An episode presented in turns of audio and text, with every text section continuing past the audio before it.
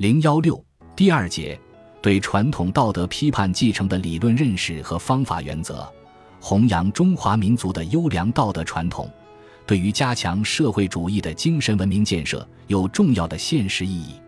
新中国成立以来，在如何正确对待中国文化传统，特别是如何正确对待中国伦理道德传统的问题上，相当长时期内，在思想认识上曾经历了一段曲折的过程。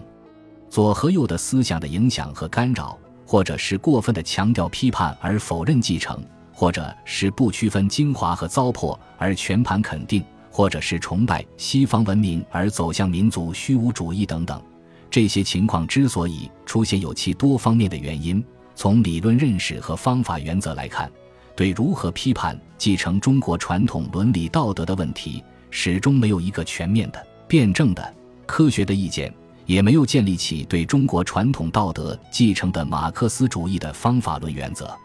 一四个时期，在对待传统道德的继承问题上，根据我个人的认识，大体上可分为四个时期来考察。第一个时期，从全国解放到一九五七年反右派斗争，这一时期我国正处于一个彻底清除封建地主阶级。官僚资产阶级和帝国主义影响的重要时期，疾风暴雨的阶级斗争，要求我们必须反对以忠君孝亲为核心的封建道德传统，反对和违规的调和阶级矛盾的中庸之道，反对所谓己所不欲，勿施于人的抹杀阶级关系的处世哲学。正是由于这种历史的背景和阶级斗争的需要，我们对传统伦理道德。采取了基本否定的态度，对中国传统道德采取了多方面的批判。尽管这种批判存在着矫枉过正的现象，但这种情况是完全可以理解的。第二个时期，从1957年反右派斗争到文化大革命前，这一段时期，由于左的思想不断发展，把学术批评和争论同政治批判混淆起来，造成了严重的混乱。在理论战线上，曾先后批判了主张道德可以继承的抽象继承法和吴晗所提出的剥削阶级道德可以继承的主张，认为剥削阶级道德的原则、理论、思想都是为剥削阶级服务的，因而无产阶级是不能继承的。什么是抽象继承法？所谓抽象继承法，主张一个哲学命题和一个道德命题都是其抽象意义和具体意义。或者说特殊意义和一般意义，尽管其具体意义是有阶级和时代的局限，不能也不应该继承，但是其抽象意义有超时代、超阶级的成分，对其他时代和其他阶级也是有用的，可以继承下来。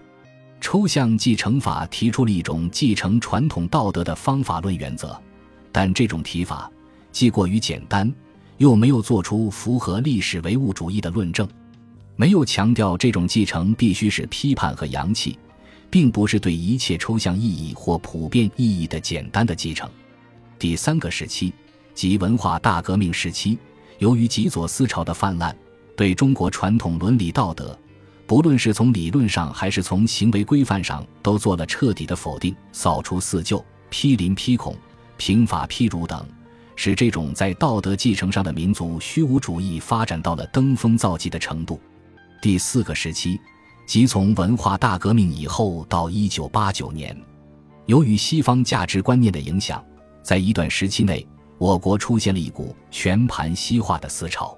这种观点认为，中国传统文化，特别是传统道德束缚个性、扼杀人性，只能使生命枯萎，应当彻底抛弃。尽管这种观点在理论界并未成为主流，但这种自由化的思潮。在一段时期内的危害是十分严重的。当然，在回顾新中国成立以来的这段历史时，也应当看到无批判的复兴儒学的所谓传统保守主义思想。这种主要在港台和海外的所谓新儒学思潮，在国内虽然并没有很大市场，但这种企图用儒家思想来代替社会主义的思想，在国内一部人中间得到共鸣，这一点仍然值得我们注意。二。总的原则，马克思主义的历史唯物主义认为，无产阶级对于本民族历史上的传统文化，特别是传统道德，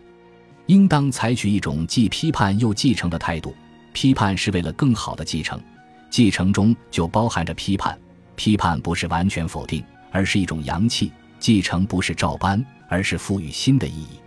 毛泽东同志曾经说过：“今天的中国是历史的中国的一个发展。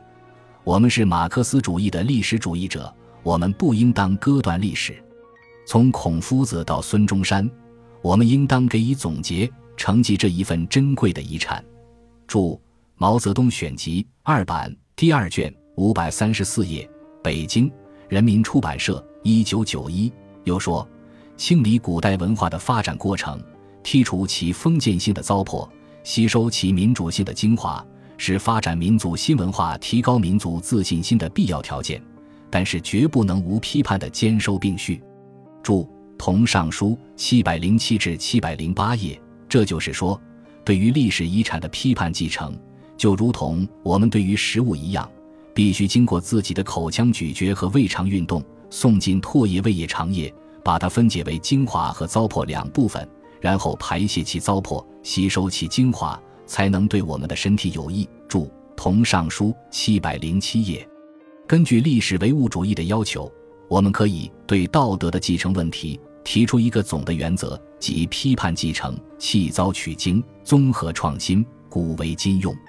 批判继承是一个总的原则。即强调继承是在历史唯物主义的理论指导下的有选择、有阳气、有目的的继承，是以是否符合广大人民群众的利益为原则的继承。弃糟取精是继承文化遗产，特别是继承传统伦理道德的一个重要要求，是一种弘扬精华、除弃糟粕的继承，是经过咀嚼消化的继承。综合创新是强调在继承传统伦理道德时。一方面要对中国历史上诸子百家的伦理道德思想加以分析比较、归纳综合，形成一种新的符合时代需要的思想，使之成为社会主义道德的一个组成部分；另一方面，还要对全人类的伦理道德遗产进行整理、对比和鉴别，善于吸取有益的东西，同中国伦理道德加以综合，以创造出人类先进的精神文明。古为今用是强调批判继承中华民族道德传统的主要目的，是为了解决现实生活中有关伦理道德的实际问题，以适应中国特色的社会主义建设的需要。在当前建设中国特色的社会主义的道德体系中，批判地继承中华民族道德传统，还能够使我们的社会主义道德更富有民族特色。